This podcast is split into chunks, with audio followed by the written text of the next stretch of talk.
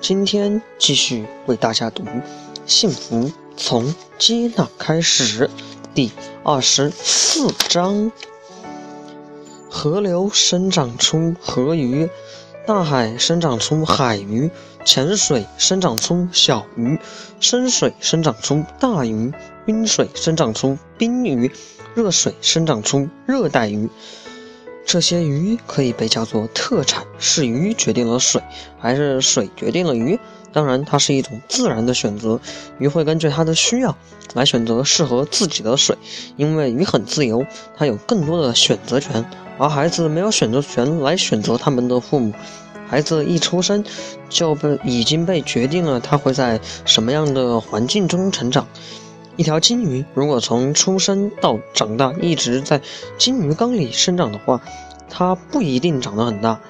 但它一旦被放在鱼塘里，不用管它，一年不到，它就比在鱼缸里长大的要大一倍。这是我小时候发现的现象，当时并不在意，今天回想起来很有感触。环境决定人。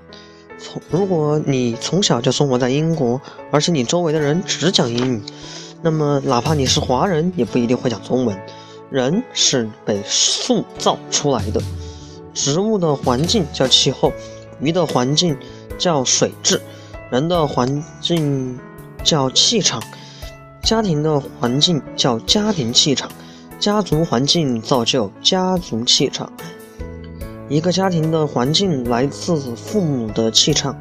而父母的气场来自双方的内心感受带出来的磁场，是正磁场还是负磁场，由感受带出来的情绪来决定。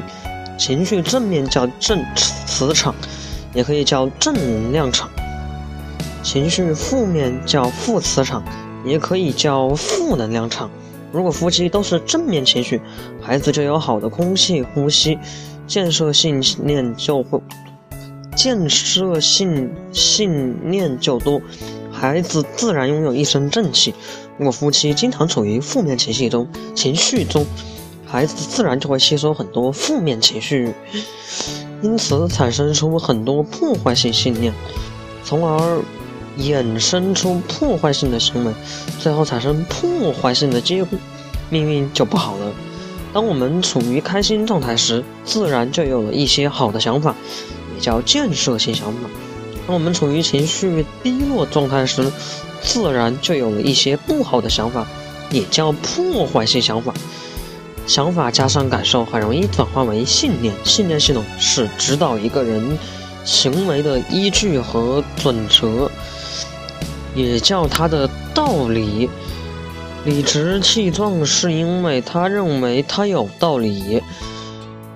最为关键的是，一个人决策的依据和道理是根据他的信念形成的，而一个人的信念的正向和负向与否，要看是在建设性环境中形成的，还是在破坏性环境中形成的。很多夫妻认为，我们不要在孩子面前吵吵架，虽然刻意不在孩子面前吵架，但潜藏在内心里的吵吵架，孩子会感受到不舒服吗？家庭的气场骗不了人。一个真正有爱的家庭和表面有爱的家庭氛围当然不一样。爱孩子最好的方式就是爱你的伴侣，因为一个人的幸福一定是来自人与人之间的关系，特别是夫妻关系。与孩子关系好，但与伴侣关系不好，相信你也很难感受到真正的幸福。如果与伴侣的关系好，你一定深感幸福。夫妻关系好的家庭，亲子关系自然也不差，因为往往最亲密的那个人，恰恰有可能是最难相处的那个人。